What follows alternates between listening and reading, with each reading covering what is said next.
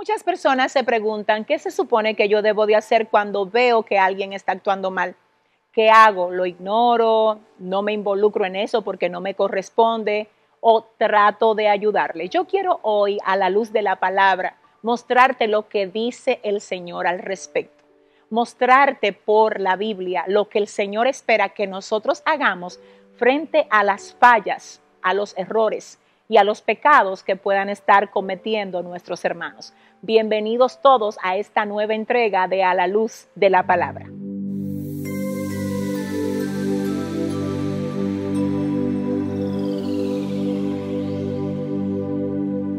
El tema de hoy es cómo confrontar a alguien que está en pecado.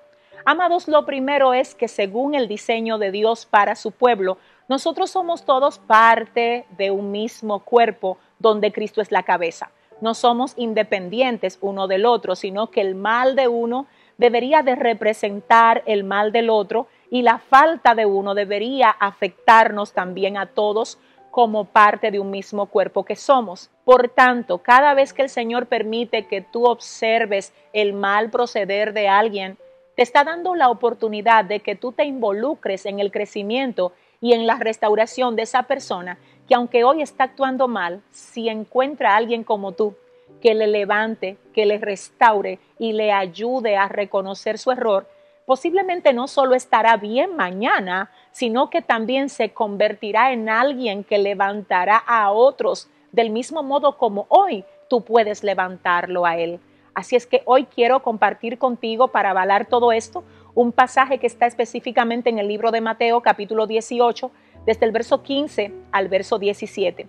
Dice la palabra, por tanto, si tu hermano peca contra ti, ve y repréndele, estando tú y él solos. Si te oyere, has ganado a tu hermano. Quiero llevarlo por punto porque aquí hay tres cosas que quiero que observemos.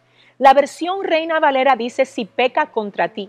Otras versiones dicen, si tú ves a tu hermano pecar, si lo ves pecar, ve y repréndele estando tú solo. En otras palabras, la mayoría de versiones dicen que no tiene que ser contra ti el pecado, sino que el simple hecho de que tú lo veas actuando mal te da a ti la legalidad como hermano de él o hermana de él que eres para tratar de ayudarlo a que se levante. Y el modo como el Señor espera que lo hagas es llamándolo a solas. No es exponiéndolo, no es hablándole a otros acerca del mal proceder de ese hermano, porque cuando tú buscas levantar, ayudar y restaurar a alguien, el Señor dice que tú no debes hablar de Él, sino hablarle a Él. Ir a la fuente del mal con la medicina que tienes en la boca, porque el Señor te ha dado boca de sabio. El Señor ha puesto en tu boca medicina y quiero que sepas, gloria a Dios, que cuando tenemos medicina de Dios en la boca, lo que el Señor espera es que esa medicina se aplique directamente a lo que está enfermo, a lo que está dañado. Así es que yendo donde alguien a comentarle del mal proceder de otro hermano, no estamos siendo reparadores, no estamos siendo sanadores como el Señor lo ha indicado. Cuando quieras levantar, ayudar, atacar un mal, no hables del hermano que está procediendo mal. Ve directamente donde él y aplica la sanidad que el Señor ha puesto en tu boca para restaurarle a él. Ese es el primer punto que establece Mateo en el capítulo 18, verso 15. Cuando lo veas pecando, cuando lo veas fallando, no digas que no es asunto tuyo, porque déjame decirte que si es tu hermano, es asunto tuyo Déjame decirte que aunque muchos lo rechacen por el mal que está cometiendo, el Señor espera que tú actúes distinto. Y yo sé que este video llega a ti hoy con un propósito de Dios, porque el Señor espera que tú seas de los que levantan, de los que reparan, de los que restauran. Ahora bien, el versículo 16 continúa diciendo lo siguiente, si no te oyere, obviamente si no te oyere luego de haberlo llamado aparte, de haberlo confrontado tú solo, si luego de esto no te oyere, entonces toma aún contigo a uno o dos para que en boca de dos o tres testigos conste toda palabra. Este es el paso número dos. No podemos reunir a nadie con un grupo sin primero haberlo abordado a solas. La manera como el Señor legaliza una reunión grupal para atacar un mal es luego de que esta reunión se haya hecho de modo a solas entre la persona que quiere levantar y la persona que está procediendo mal. Si luego de haber hecho esto a solas, la persona se mantiene haciendo lo mismo o incluso empeora en cuanto a su accionar, entonces la Biblia dice que podemos reunir a dos o tres testigos y entonces, ¿verdad?, volver a abordar el cuadro. Ahora, en este punto quiero decirte algo, no todo el mundo tiene la capacidad para confrontar a alguien. Así es que cuando tú decides congregar a algunos para tratar de hacer que alguien se levante, por favor, trata de que sean personas maduras, personas discretas, personas que tengan un corazón conforme al corazón de Dios, personas que no quieran, aleluya, tomar la debilidad ajena para querer lucir ellos como los super espirituales, porque de ser así no se estaría llevando a cabo la verdadera intención de la restauración. Observemos que aquí dice, si no te escucha a ti, llama a dos o tres testigos para que ustedes juntos trabajen con el cuadro antes de ir al paso número tres. Y precisamente el paso número 3 es este. El verso 17 dice, y si no los oyere a ellos, dilo a la iglesia. Y si no oyere a la iglesia, tenlo por gentil y publicano.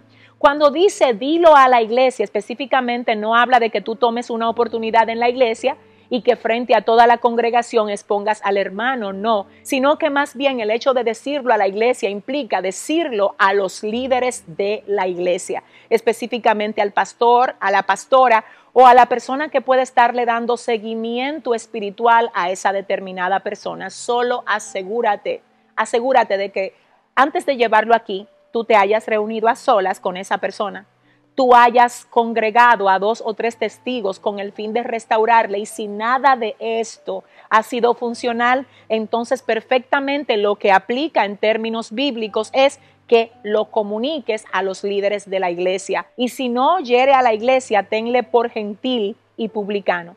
Esto específicamente se traduce como si no oye a la iglesia, si no escuchó el conjunto de hermanos que se propuso ayudarle a salir del error en el que se encuentra, si tampoco valoró el hecho de ser llamado aparte y ser confrontado de forma discreta, entonces a este hermano lo que le corresponde es ser tenido por gentil y publicano. Sin embargo, la versión NBB dice lo siguiente al respecto. Específicamente esa parte dice, si no acepta la recomendación de la iglesia, entonces la iglesia debe expulsarlo.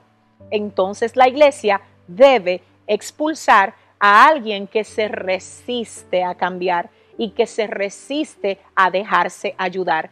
Esto es lo que dice el texto y en este sentido quiero que ustedes sepan lo siguiente. Cuando habla de que la iglesia lo debe expulsar, lo que realmente significa esto es que se debe de tratar de arreciar un poquito más el hecho de la ayuda en torno a esa condición determinada que tenga ese hermano. Obviamente ya aquí hay un cuadro demostrado de que el consejo no le ha sido suficiente, de que no se ha logrado nada con reuniones, de que nada cambia, nada es diferente.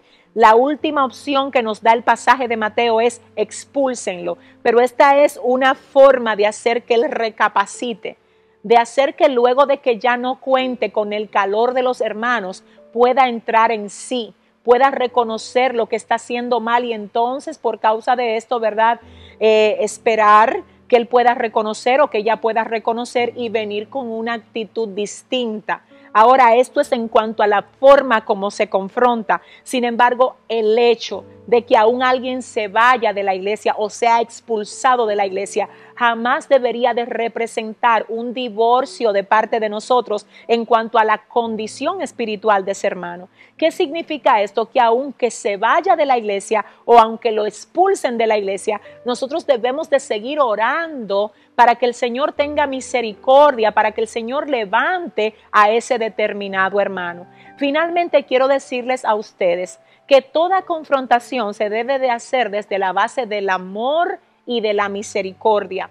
No se trata de airarnos, no se trata de enjuiciar a nadie, no se trata de acusar a nadie, se trata de presentar el amor de Cristo, la compasión de Cristo, la consideración como si fuésemos nosotros mismos. Ya que al respecto el libro de Gálatas capítulo 6 verso 1 dice, lo siguiente, hermanos, si alguno fuere sorprendido en alguna falta, vosotros que sois espirituales, restauradle con espíritu de mansedumbre, considerándote a ti mismo. Es decir, que toda confrontación debe hacerse bajo la base de la mansedumbre, del amor y de la consideración, porque hoy es ese hermano, pero mañana puede que seas tú.